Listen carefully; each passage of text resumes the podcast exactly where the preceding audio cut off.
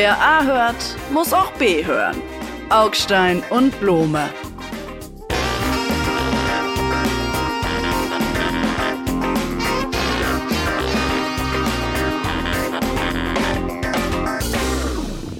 Blume, herzlich willkommen zu einer neuen Ausgabe unseres kleinen Podcasts. Ein Thema bewegt die Republik im Moment so wie kein anderes. Und das ist nicht die Frage, wer künftig im Kanzleramt kocht, sondern wie kommt man mit der AfD klar? Ja, dann war die Frage immer AfD, Parteiverbot, ja oder nein? Dann waren die Leute eher dagegen, haben gesagt, zu kompliziert.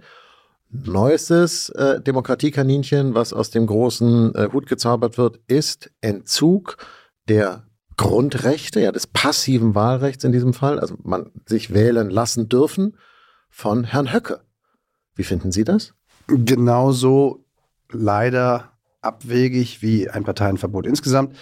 Was man in der Sache ganz grundsätzlich davon zu halten hätte, finde ich, ist schon beinahe eine müßige Debatte, weil es technisch, administrativ, juristisch so aufwendig und so unwegbar ist, dass man es besser bleiben lässt, weil die, das Problem, das die AfD darstellt, vielleicht auch die Gefahr, die diese Partei für das Land, für ein Bundesland vielleicht, für die Verfassung, für das demokratische Miteinander darstellt, die muss man ja schnell, wenn dann, beheben. Und das könnte weder ein Parteienverbot noch ein Grundrechteentzug, ähm, beides Grundgesetzartikel immerhin, leisten. Und selbst die Nummer mit dem, wir geben euch kein Geld mehr äh, aus staatlichen Kassen wäre wahrscheinlich ähnlich aufwendig. Das ist nach Jahren jetzt für die NPD geglückt. Ist ja diese Woche gerade erst passiert. Aber das für die AfD nachzuholen, wie die Schlaumeier und Naseweiße bei SPD und Grüne glaubten, fordern zu müssen, ist genauso kompliziert in der Sache wie die beiden anderen Nummern. Nein, wenn man die Demokratie retten will, wenn wir eine wehrhafte Demokratie haben wollen und glauben, dass sie eine ist, die unsrige, dann wird man sich was anderes einfallen lassen müssen. Und jetzt, Augstein, ist Ihre Chance, in die Geschichte der Bundesrepublik Deutschland einzugehen, indem Sie sagen, wie. Äh, nein. Ja, danke. Ja, nein, das war, das war total ja. spannend. Das finde ich gut. Nee, so schnell und leicht ist, ist es also.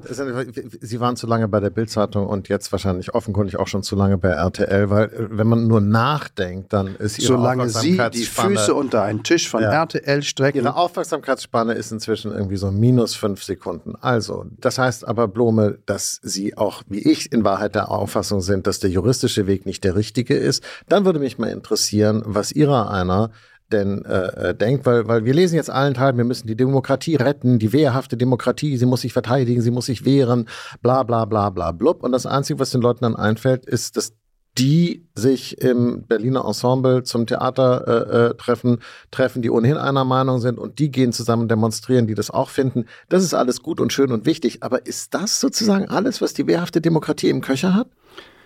Demos und Theateraufführungen? Also die Demos, die ja nicht nur große Veranstaltungen in sehr großen Städten waren, München, Hamburg, Berlin, Köln, sondern auch ganz, ganz viele Veranstaltungen in kleineren Städten. Und wenn man dann quasi die Zahl der Teilnehmer an der Demo dort gerechnet hat gegen die Einwohnerzahl, waren das zum Teil sogar deutlich höhere Anteile an der Bevölkerung, die dann auf die Straße gegangen sind. Ja, das finde ich ist ein sehr, sehr gutes Zeichen. Da habe ich auch überhaupt keine Lust, mir das wegquatschen zu lassen von irgendwelchen Rechten wie Linken, die jetzt finden, ja, da war aber jemand dabei, der hätte da nicht dabei sein dürfen.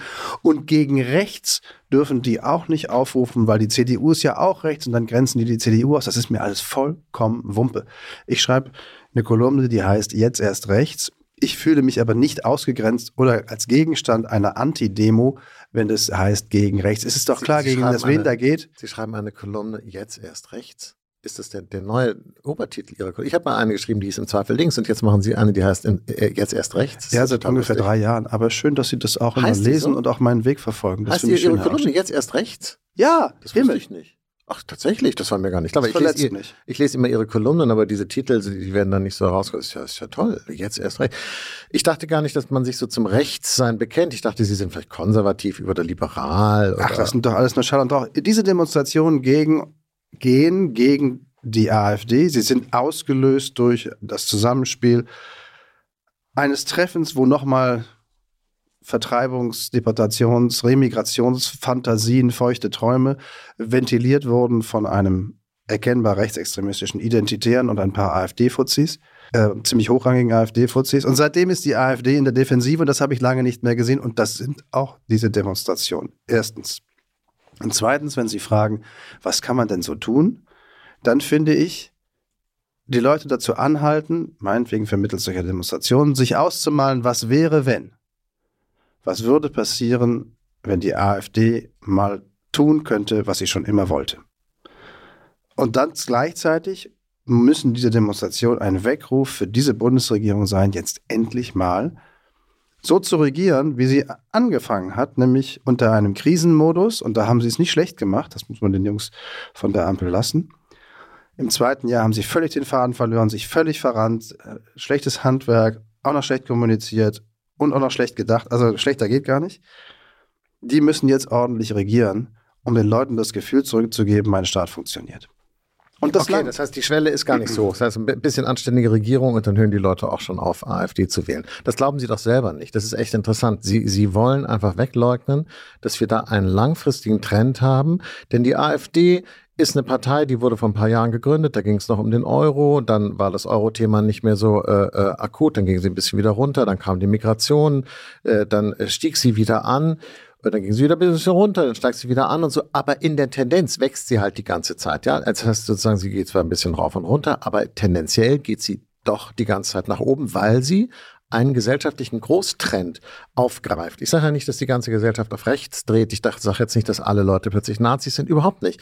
Aber offenkundig haben wir einen wachsenden Teil der Bevölkerung, der mit dieser Form der liberalen Demokratie nicht mehr zufriedenzustellen ist. Und zwar vollkommen egal, was die Regierenden da machen. Ich finde es echt pervers. Ich sage Ihnen, was ich wirklich echt pervers finde, ist, dass jetzt die Leute die, ihre Kollegen äh, gehen nach, äh, also jetzt die Journalisten gehen nach Dänemark und fragen da an, sag mal hier, die dänischen Sozialdemokraten, die haben es doch geschafft, äh, die dänische rechtsextremistische Partei so unter den Teppich zu drücken mit der Migrationspolitik. Können wir euch uns etwas bei euch abgucken? Und wenn Sie sich dann angucken, wie die dänischen Sozialdemokraten das gemacht haben, wenn das sozusagen das Rezept ist hier für die deutschen Sozialdemokraten, dann kann gleich Alice Weidel übernehmen, weil das ist einfach eine total ausländerfeindliche äh, äh, im Prinzip rassistische Politik. Klar, man kann natürlich sagen, wir werden so rechts wie die AfD und dadurch bekämpfen wir die AfD.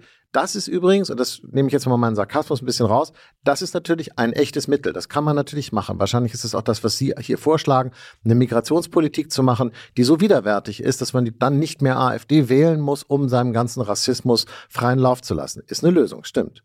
Das unterstellt lieber Augstein, und darum ist es wirklich mehrfachst verschwurbelt, was Sie erzählen, unterstellt erstens allen Leuten, die die AfD wählen, sie seien Rassisten. Das ist genauso falsch wie ihnen zu unterstellen, sie seien alle Nazis. Sie wählen Nazis und Rassisten, ja, und das macht es für mich so schwer zu begreifen, dass so viele normale Leute, erreichbare Leute, wie alle Umfragen belegen, es trotzdem tun.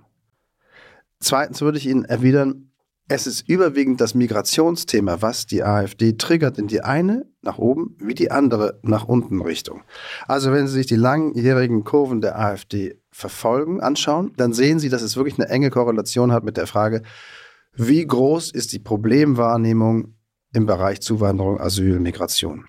Und die letzten beiden Etappen, die die AfD genommen hat, von ungefähr zehn, wo sie eine ganze Zeit lang stand, zwölf bei der Bundestagswahl, auf 14, 15 und dann 20 und plus noch mehr. Das waren zwei Wellen von migrationsgroßen Debatten. Hier läuft was schief, es sind zu viele, dann kamen ukrainische Kriegsflüchtlinge hinzu. Aus Sicht der ja, AfD. Geben Sie doch mal Butter bei die Fische. Dann sagen Sie doch einfach, ja, wir müssen alle so rassistisch werden wie die AfD, um Nein. wenigstens andere gesellschaftliche Fortschritte wie die gleichgeschlechtliche Ehe äh, äh, oder die 35-Stunden-Woche oder ich weiß nicht was zu halten. Weil wenn die AfD ans Ruder kommt, dann geht das auch die, die, den Bach runter. Also opfern wir wenigstens die Ausländer, damit wir weiter Spaß am Kapitalismus haben können. Dann sagen Sie es doch so deutlich. Dann können die Leute wenigstens verstehen, wovon hier die Rede ist. Ich glaube, so schwarz-weiß ist es nicht, wie sie es malen. Ich denke, dass es reichen würde, den Leuten das Gefühl zu geben, dieser Staat hat die Kontrolle über die Zuwanderung und die Kontrolle auch über Asylsuchende und ähm, Wirtschaftsflüchtlinge meinetwegen. Das ist derzeit erkennbar nicht der Fall. Jetzt ist an einigen Schrauben gedreht worden. Man wird sehen, was das bringt. Ich glaube, es, wird zu, es ist zu wenig. Ich glaube, unser Asylsystem funktioniert nicht mehr. Und unser Asylsystem so zu verändern, wie es in den 90er Jahren einmal verändert wurde, ist noch lange kein Rassismus wie die AfD. Die AfD möchte ja Leute rausschmeißen, die schon lange hier sind, womöglich sogar einen deutschen Pass haben, aber irgendwie von der Gesichtsfarbe vielleicht her oder weil sie. Ja, das hat die äh, CDU neulich auch vorgeschlagen. Entschuldigung, da muss ich, der CDU-Generalsekretär hat neulich äh, äh, ins Spiel gebracht, äh, äh, Leuten, die politische Ansichten haben, die ihm nicht gefallen, einfach äh, den Pass, die, die Staatsbürgerschaft zu entziehen, wenn sie noch eine zweite haben und dann kann man sie auch leichter abschieben und loswerden und so. Das ist doch alles nicht AfD äh, exklusiv. Das ist doch genau das, was ich meine. Die moralischen Standards verrotten und, und, und, und, und der öffentliche Diskurs wandert nach rechts. Man gewöhnt sich an neue Vokabeln und neue Bilder und Metaphern und dann geht das alles ganz schnell. Was mich wundert, ist, dass Sie sich darüber gar nicht wundern. Sie nehmen das einfach so hin. Sie sind einfach der Meinung, ja, Kontrolle, wenn, wenn der Staat wieder Kontrolle hat und so. Könnte es sein, These, Herr Blome, Herr Blome, These, könnte es sein, dass die Leute das Migrationsthema so umtreibt und der vermeintliche Kontrollverlust beim Migrationsthema sie so umtreibt, weil es so viele andere Bereiche gibt, wo die Kontrolle verloren gegangen ist. Vielleicht geht es gar nicht um die Ausländer, sondern um ganz vieles andere, wo der Staat der Kapitalismus, die Globalisierung den Leuten das Gefühl genommen hat, sie haben noch Kontrolle über ihr Leben. Und wie so oft in der Geschichte müssen dann halt die ärmsten Schweine, die es gibt, das ausbaden. Sind Sie auf die Idee schon mal gekommen? Das könnte sein, aber das würde ja dann erst recht dem Staat die Möglichkeit eröffnen, also dem demokratischen Laden, der demokratischen Abläufen ermöglichen, dagegen anzugehen. Also den Leuten das Gefühl zu geben, nein, deine Rente ist sicher. Wenn es wirklich diese anderen Probleme sind, von internationalem Wettbewerb äh, bis äh, gesellschaftliche Liberalisierung, die zu schnell fortgeschritten ist, vielleicht, etc., etc., dann könnte der Staat ja, und das glaube ich passiert gerade, dass demokratische, die demokratischen Parteien sich in verschiedensten Konstellationen und Koalitionen dazu bereit finden, bestimmte Dinge auch zurückzudrehen. Damit würde ich jetzt nicht, nicht. Stopp, damit würde ich jetzt nicht den globalen Wettbewerb meinen, die Globalisierung meinen, aber vielleicht manche Exzesse des Klimaschutzes, denn ja, das gibt es auch beim Klimaschutz. Oder manche Exzesse bei der gesellschaftlichen Liberalisierung, die jetzt auch noch die allerkleinste Minderheit vollständig beglücken möchte obwohl die Mehrheit davor steht und überhaupt nicht mehr versteht, worum es geht. In einem Land wie die, unserem, wie dem unseren, ja, Herr Blome. Wie das unsere? Wo Milliarden, möchte ich jetzt sagen, ausgegeben werden für den öffentlich-rechtlichen Rundfunk. Also wo die Leute wirklich die Möglichkeit haben, für lau äh, sich doch vergleichsweise auf hohem Niveau zu informieren. Wird trotzdem gesagt, dass Fake News, Fehlinformationen, Blasenbildung in den sozialen Medien dazu beitragen, dass Menschen äh, äh, äh fehlgerichtete politische Entscheidungen treffen, äh, weil sie einfach äh, äh, zu stulle sind, um zu wissen, was wirklich los ist. Ja, so. Das heißt, Daran kann es also schon mal nicht liegen, dass die Informationen nicht zur Verfügung stehen. Wenn die Leute diese Informationen nicht annehmen wollen, hat das offensichtlich andere innerpsychologische Gründe. Und ich würde sagen, und das müssen Sie mir jetzt mal zugestehen, diesen Gedanken kurz auszuführen, diese Demokratiekrise, die wir hier erleben, die wir nicht nur in Deutschland erleben, sondern ehrlich gesagt in allen sogenannten westlichen Ländern, aber jetzt hat sie dann eben auch Deutschland erreicht oder ist kurz davor, Deutschland zu erreichen. Diese Demokratiekrise hat natürlich viel tiefere und in die Vergangenheit reichende Ursachen und deshalb, und da nehme ich meine Pointe jetzt vorweg, wird es auch Generationen dauern, um das wieder zu reparieren. Das kriegen sie mit ein paar politischen Maßnahmen gar nicht wieder umgedreht. Diese Leute, von denen wir jetzt sprechen, haben Demokratie verlernt von Kindheit auf an oder haben sie überhaupt noch gar nicht gelernt, wenn sie in dem Alter sind, weil die Schulen zu verrottet sind, weil man irgendwie keinen Geschichtsunterricht mehr macht, weil man keinen Sozialkundeunterricht macht, weil man sagt, Hauptsache du lernst ein bisschen Mathe, Bio und Sport und so, Gesellschaftswissenschaften ist alles sowieso Dödelei und so. Ich glaube, was wir gerade erfahren, ist Demokratie funktioniert eben nicht ohne Demokraten und Demokraten müssen auch ausgebildet werden. Die Frage, die wir uns hier alle mal stellen sollten, ist, bilden wir uns und unsere Kinder und unsere Gesellschaft eigentlich in Demokratie in ausreichendem Maße aus? Ich glaube nein. Ich glaube, der Neoliberalismus und die Idee, wenn man die ganze Gesellschaft und die Wirtschaft und, und den Einzelnen nur durchökonomisiert, dann wird schon das Gesetz der Vernunft obwalten. Das war ein Irrtum. Sie müssen den Leuten andere Fähigkeiten beibringen, oder um es mal ganz knapp zusammenzufassen, nur wo gewählt wird, ist noch keine Demokratie. Natürlich, dazu braucht es mehr, das ist ja gar keine Frage. Ich glaube nur nicht, dass es an der Ökonomie hängt, dass die Leute, bestimmte Leute, jetzt so fed up, muss man ja sagen, lieber Augstein, so die Nase voll haben von dem demokratischen Angebot, dass sie das undemokratische Angebot, das noch dazu ihren eigenen Interessen in aller Regel diametral entgegensteht, trotzdem wählen, trotzdem bevorzugen. Und ich bin nicht der Meinung wie Sie, und das ist ein witziger Kern ja jetzt, auf den wir kommen. Letztlich sagen Sie doch, die Leute sind zu doof für Demokratie. Ein zu großer Teil der Leute ist zu doof oder zu doof geboren oder zu doof geworden für Demokratie. Nein, und das ist ein Menschenbild, das habe ich nicht. Ich muss Sie da unterbrechen, weil das nicht stimmt. Das habe ich nicht gesagt und das meine ich auch nicht. Ich glaube, man muss, Menschen werden nicht zu Demokraten geboren, sondern man muss sie zu Demokraten ausbilden. Demokrat zu sein ist eine komplizierte Geschichte, die man lernen muss und ich glaube, bei uns lernt man es nicht mehr ausreichend. Ich glaube nicht, dass Demokrat zu sein eine komplizierte Geschichte ist. Es ist Toleranz. Es ist die Annahme, der andere könnte Recht haben und ich muss mich mit ihm einigen. Und dann haben Sie es schon komplett gelernt, lieber Augstein. Das ist die ganze Lektion in Sachen Demokratie. Dann müssten Sie jetzt, dann sind Sie jetzt sozusagen in Erklärungsnot, warum das im Osten so schlecht funktioniert. Dann sind Sie in Erklärungsnot, warum das in weiten Teilen der Vereinigten Staaten und Großbritanniens so wahnsinnig schlecht funktioniert. Ich habe wenigstens eine Erklärung dafür und eine These. Ihre einzige Erklärung ist, dass die Migration aus dem Ruder gelaufen ist. Das ist so echt, das ist echt Nein. armselig. Ich glaube, dass die Migration immer der, also oftmals und in diesem Fall in Deutschland der letzten drei, vier, fünf, sechs, sieben Jahre der Treiber ist, aber dann nicht die gesamte, wie soll man sagen, nicht der gesamte Tank, in dem der ganze Unmut und die ganze Wut schwappt. Da geht es um den Staat, der nicht funktioniert. Und Sie haben ein paar Beispiele genannt. Eine Schuldach, durch das es durchregnet und fünf Jahre später, obwohl das Geld da ist, immer noch durchregnet, weil die Bürokratie es einfach nicht hinkriegt dann fange auch ich langsam an, an diesem Staat zu verzweifeln, der nun mal ein demokratischer Staat ist. Und dann, wenn man so will, beschädigt wird die Demokratie beschädigt dadurch, dass das Vertrauen in den Staat weggeht, wegsinkt. Also, wie der chinesische Staatspräsident mal Angela Merkel gesagt hat, das mit der Demokratie könnte man durchaus überlegen, sogar in China, sie müsste halt nur bessere Ergebnisse liefern. So sehen die das da. Und wenn sich hier bei einer zu großen Zahl von Leuten das Gefühl durchsetzt, mit der Demokratie schön und gut und eine freie Presse ist ja auch nicht schlecht, aber es funktioniert halt nicht mehr. Es kommt nichts mehr raus, was nichts mehr davon ja, raus, was wir brauchen und was wir wollen. Dann gehen Sie doch mal weiter. Sie hatten doch jetzt hier 16 Jahre lang Merkel. Sie können ja nicht sagen, das ist irgendwie die linksgrün versifften äh, äh, äh, Dilettanten, die das nicht hingekriegt haben, sondern wir kommen naja, aus ein einer, Problem, einer CDU geprägten, dieses ganze Land ist ehrlich gesagt ein CDU geprägtes Land, weil SPD-Kanzler waren immer nur zwischendurch, um irgendwie so Scherben zusammenzukehren und dann kam wieder 15 Jahre irgendein anderer. So. Warum kriegt denn dann diese Volkspartei CDU das nicht hin?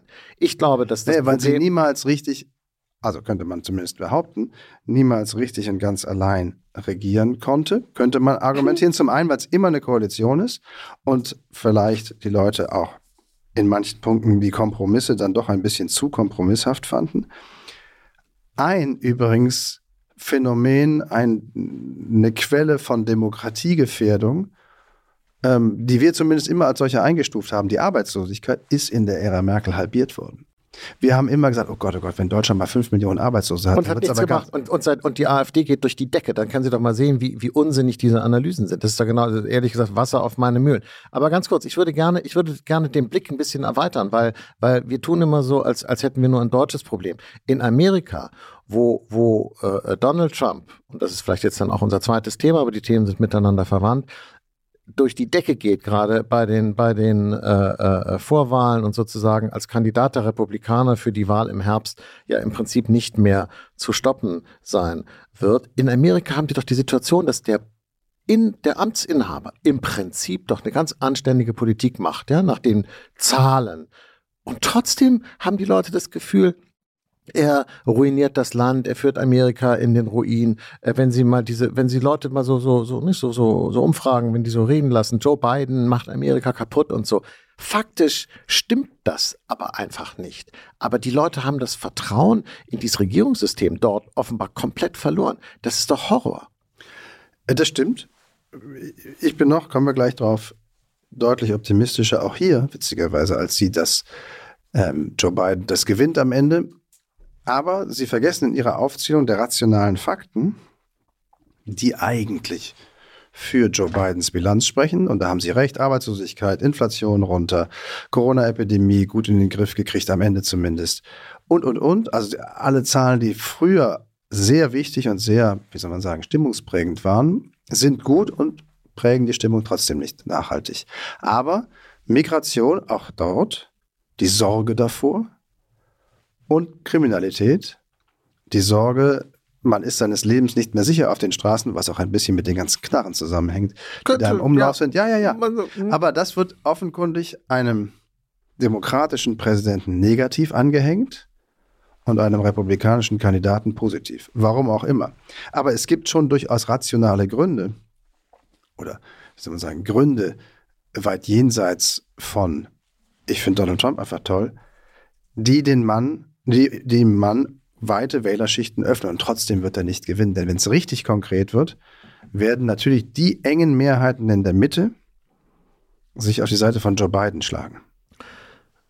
Joe Biden, lassen Sie uns mal bei dem bleiben. Ich finde, dass der Mann eine fast tragische Figur ist. Ja, es erinnert mich an, äh, äh, da kann ich jetzt so sagen, klassische Bildung hilft. Ja, Julian Apostata, römischer Kaiser der Spätantike, Moria Stando. Ja, ich sterbe im Stehen. Ähm, das ist Joe Biden, der sozusagen. Hatte der keinen Stuhl? Sie hatten wahrscheinlich einfach kein Latein.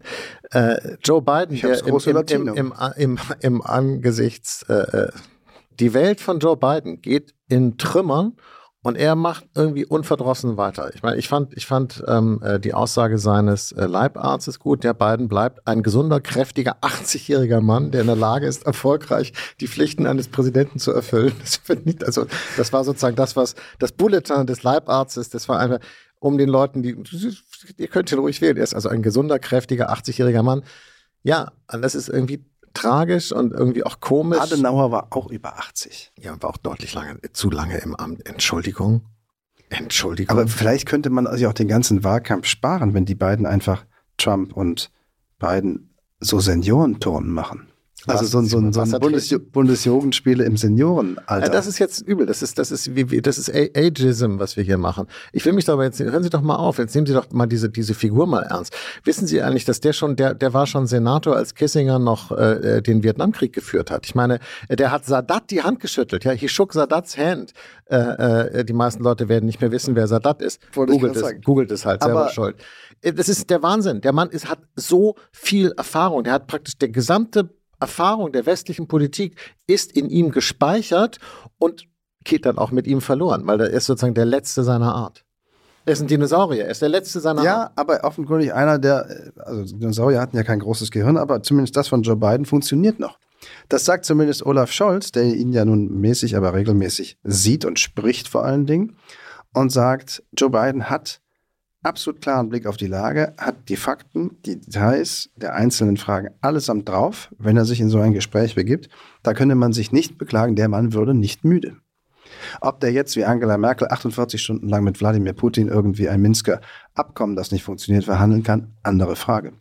Muss er aber auch nicht. Er muss ja nur für den Pol der amerikanischen Gesellschaft stehen, der mit 51, 52 Prozent Mehrheit sagt, äh, liebe Leute, bis hierhin und nicht weiter, und jetzt kommen wir auf dasselbe Phänomen wie bei der AfD, diese Demokratie rettet sich und sei es mit Hilfe eines 80-Jährigen. Wir werden äh, erleben in Amerika ab dem Herbst den Umbau Amerikas zu einer Diktatur. Und wenn Trump gewinnt. Werden, wenn Trump gewinnt, und ist, davon bin ich fest überzeugt, und wir werden sehen, dass äh, dieses alte T.S. Eliot-Gedicht, ja, äh, This is the way the world ends, not with a bang, but with a whimper, ja, so endet die Welt nicht mit einem Knall, sondern mit Gewimmer. So wird es sein. Es ist ja nicht sozusagen, dass über Nacht dann praktisch der Faschismus und die äh, Truppen mit den Stiefeln marschieren durchs Kapitol und so, sondern es wird ein schrittweiser Umbau und Abbau sozusagen des demokratischen Charakters der Institutionen sein. Bestimmte Schlüsselstellen werden ausgewechselt, so wie es übrigens äh, beim äh, äh, obersten Gerichtshof ja bereits passiert ist. Äh, das hat er ja schon gemacht und die Auswirkungen haben wir dann beim Abtreibungsurteil ja gesehen. Und so wird das sozusagen sich so durch arbeiten und dann wird die Demokratie von innen ausgehöhlt und von außen wird sie aber noch genauso aussehen wie vorher, weil immer noch gewählt wird. Und dann wird man erkennen, was, glaube ich, viele Leute nicht verstehen. Demokratie ist eben nicht nur da, wo gewählt wird. Klar. Aber was Demokratie eigentlich Klar. ist, und deshalb ist es für mich wichtig, diese beiden Themen, Amerika und auch unsere Sache hier zusammenzufassen, was Demokratie eigentlich ist, haben wir, glaube ich, verlernt. Wir lernen es zu wenig. Ich würde, Entschuldigung, meine, es klingt jetzt echt, es ist das Banalste von allem. Macht in der Schule mehr Unterricht in Gesellschaftswissenschaften, um Kindern verpflichtend beizubringen, in welchem System sie hier eigentlich leben. Und hört auf, immer zu sagen MINT-Fächer, MINT-Fächer, weil wir sonst mit den Chinesen nicht mithalten können. Unser Vorteil gegenüber den Chinesen ist nicht, ob wir besser Mathe können oder nicht, sondern ob wir besser Demokratie können. Haben Sie daran mal gedacht? Oh, bin ich sofort dabei. Ich würde nur sagen, es ist jetzt noch nicht MINT, wenn man weiß, wie viel 2 und 2 ist. Und das sollte man, finde ich, die Grundrechenarten sollten schon in einer Schule vermittelt werden, die den Namen über der Tür trägt. Und ja, mehr Gesellschaft und wer sind wir, wer wollen wir sein? Und warum wollen wir und können wir eine Demokratie sein über alle Schwierigkeiten hinweg? Ja. Und weil Sie es erwähnt haben, noch einmal, wenn es konkret wird, wird, wird Donald Trump scheitern beim Punkt Abtreibung. Denn das hat sich ja in seiner Amtszeit und in der Amtszeit danach, der von Joe Biden, an mehreren Stellen gezeigt. Ja, das oberste Gericht hat ein entsprechendes Urteil verändert, wenn man so will, abtreibungsverschärfend, das Abtreibungsrecht verschärfend. Aber dann gab es diverse Abstimmungen in einzelnen Bundesstaaten über Verfassungsänderungen in diese Richtung, über Gesetze in diese Richtungen und die sind dann durchgefallen. Und da haben ganz erkennbar republikanische Wählerinnen gegen diese Ansinnen, Absichten, das Abtreibungsrecht zu verschärfen und einzuengen, gestimmt. Und die werden nicht für Donald Trump stimmen wenn Donald Trump bei der Stelle nicht beigibt. Ich glaube, er, er, könnte versuchen, taktisch beizudrehen. Wenn er das nicht macht, weil er eben auch getrieben wird von seinen Irren, die glauben, dass äh, der Storch die Kinder bringt, dann wird er diese Wahl verlieren. Und sei es nur daran. Dann hätten ein paar Frauen in den Swing States die Demokratie und den Westen gerettet. Das ist doch mal eine feministische Story, die muss nee, mir noch das gefallen. Ist so eine Horrorgeschichte, wenn ausgerechnet das Thema, was ja nun wirklich ein schwieriges und trauriges Thema ist, äh, darüber entscheidet, ob der freie Westen am Schluss überlebt oder nicht. Ich hoffe, dass wir da ein bisschen mehr noch auf der Pfanne haben. Dürfen wir noch zu einem anderen Thema kommen, lieber Herr Blome, was mir auf den Nägeln brennt. Und zwar der Streik der Lokführer. Ach, stimmt ja. Ja. Ich fahre nur noch Auto. Ja, und ich. Ich kann nämlich nicht S-Bahn fahren, weil die S-Bahn hier der Deutschen Bundesbahn gehört, was ein sehr, sehr widriger Zufall der Zeitgeschichte ist. Ja, und Herr Weselski, ich finde, ich meine, Herr Weselski ist irgendwie, muss schon, ich würde den gerne mal persönlich kennenlernen. Das muss ein ziemlich schräger Vogel sein, weil ich glaube, seit 10, 20 Jahren ist er Chef von dieser GDL. Ja, Knall. Und jedes Mal, wenn er streikt, und er hat in den letzten Jahren oft seine Leute zum Streiken geführt. Jedes einzelne Mal wiederholt sich ein rituelles Verfahren, was offenbar inzwischen zum, zum Inventar der Bundesrepublik Deutschland gehört, nämlich Herr Weselski ist der meistgehasste Mann des Landes. Ich glaube, seit vielen Jahrzehnten ja. hat niemand mehr so viel negative Energie auf sich gezogen wie dieser ja, ich Gewerkschafter. Glaube, ich glaube, Augstein, es werden auch Weselski-Puppen zu Millionen verkauft. Und abends sitzen dann Pendler und stechen da Nadeln rein. Oder die Pleuelstangen ihrer stillgelegten Vierzylinder. Ja. Was? Ich meine, Herr Weselski, das ist, Sie können das jetzt als Folklore irgendwie belächeln äh, von der lichten Höhe Ihres SUVs oder Ihres Ferraris, aber der Mann legt sechs Tage lang die komplette Republik lahm. Und es ist wirklich er, denn seine Leute gehören, gehorchen ihm aufs Wort, das ist ja okay. Und er legt auch noch den Güterverkehr lahm. Das heißt, er schädigt die deutsche Wirtschaft um einen Betrag von ungefähr 100 Millionen Euro Umsatz, Produktionswert pro Tag und will aber nicht verhandeln. Nein, er verhandelt nicht. Ja, er sagt, ihr könnt vorlegen, was ihr wollt, ich mache euch jetzt erstmal platt und dann reden wir weiter. So läuft das nicht. Das ist nicht Tarifpartnerschaft, das ist, so, das ist nicht Deutschland. Das ist so klasse, es ist so irre, weil ich habe diese, diese Streiks mit der GDL, mit Herrn Wieselski, wirklich jetzt schon, ich weiß nicht, das vierte, fünfte Mal jetzt miterlebt und auch mitverfolgt und erinnere mich sogar auch noch daran, weil ich auch ein paar Mal drüber geschrieben habe. Und das mediale Framing ist wirklich kolossal. Und Sie sind ein so krasses Beispiel dafür, lieber Herr Blome, weil sie auch mitmachen bei diesem Weselski-Bashing. Alle machen das und zwar quer durch die Bank. Es gibt übrigens außerdem Freitag keine einzige Zeitung, die im Prinzip diesen Mann äh, unterstützt und hinter ihm steht, konsequent. Es ist wirklich, wirklich wahnsinnig. Und dabei ist natürlich die Wahrheit so, dass die Süddeutsche die, Zeitung genauso wenn die, flammende stimmt, Artikel, äh, die Bahn solle nix, nix. Alle sagen irgendwie, er übertreibt, er überzieht. Es ist immer dieses Ja, aber. Das ist im Grunde, ist es genau, das ist genau das Thema, was wir schon oft hatten. Natürlich haben wir Streikrecht, aber wenn einer streikt, dann geht es zu weit. Natürlich haben wir Demonstrationsrecht, aber es soll uns bitte im Alltag nicht behindern. Natürlich habt ihr eure Grundrechte, aber wenn ihr sie ausübt, dann macht es doch bitte still für euch alleine. Nee, Leute, das ist genau der Witz. So funktioniert Demokratie nicht. Und wenn Sie, meine, ist Ihnen eigentlich klar, dass die Reallöhne in Deutschland im Jahr 2020 gesunken sind und im Jahr 21 gesunken sind und im Jahr 22 auch gesunken sind. Drei Jahre hintereinander. Aber wenn die Manager bei der Bahn sich die Millionenboni geben, dann gibt es zwar mal eine doofe Überschrift, aber dann ist das Thema schon wieder vergessen. Aber wenn die Lokführer streiken, dann äh, äh, ist Riesenaufstand und Herr Weselski ist der meistgehasste Mann. Mann, kommt mal von eurem Bias runter. Also erstens müssen Sie mir das nicht sagen, meine Lieblingsartikel-Kommentare sind auch gegen die Bahnbosse Boni, weil die Bahn einfach nicht pünktlich kommt und das hat was mit den Chefs zu tun, eine Menge. Und darum verdient die keine müde Mark mehr als die, die vielen, die sie eh schon kriegen.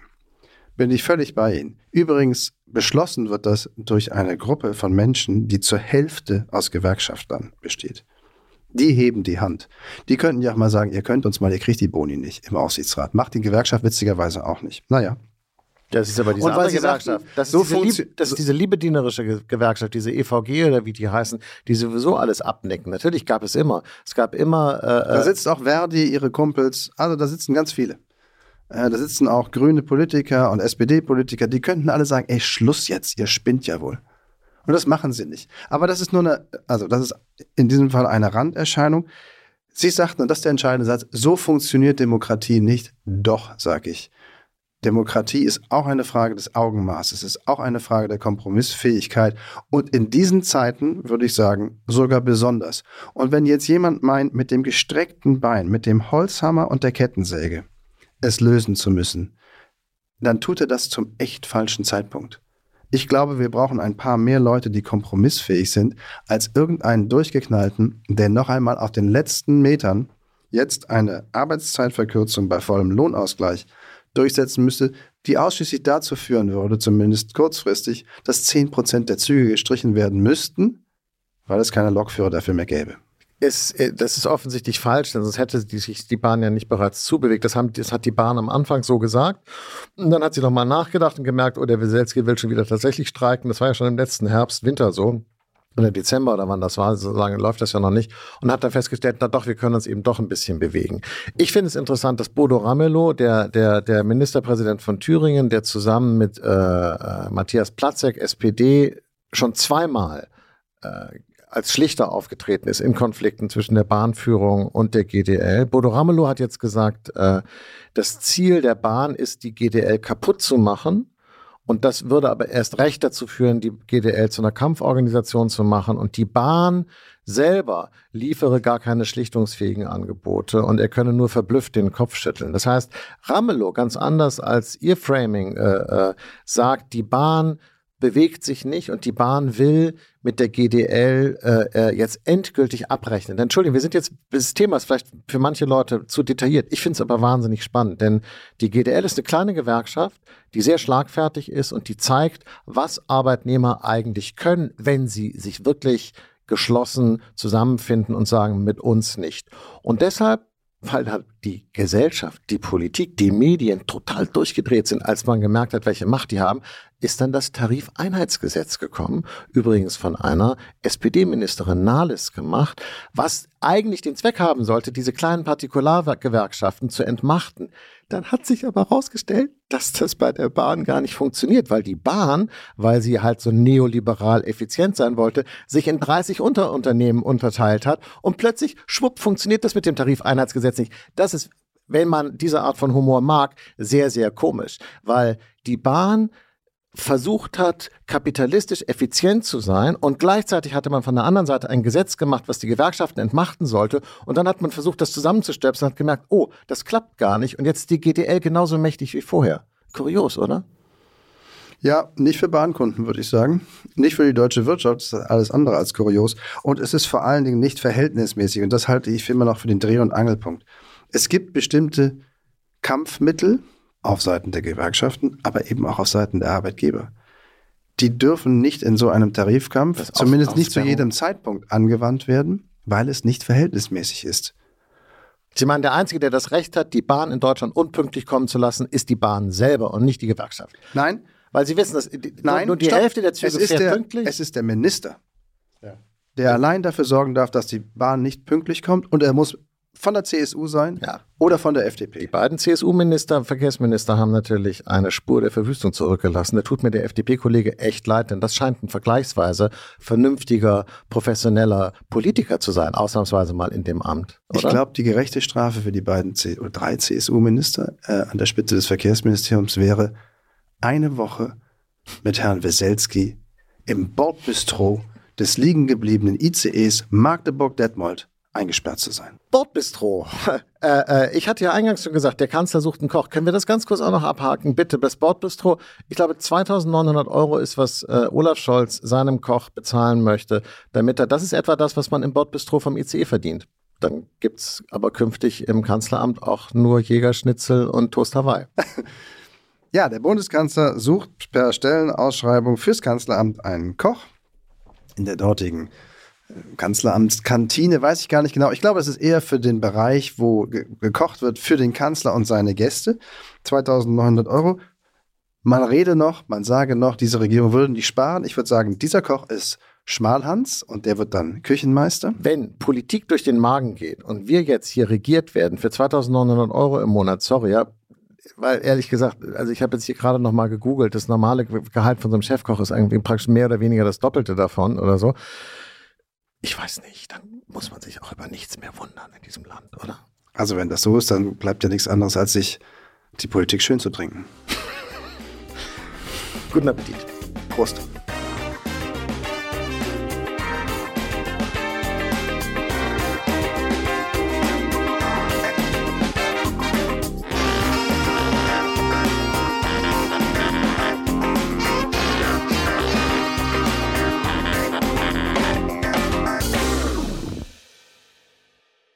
Dieser Podcast ist eine Produktion der Audio Alliance.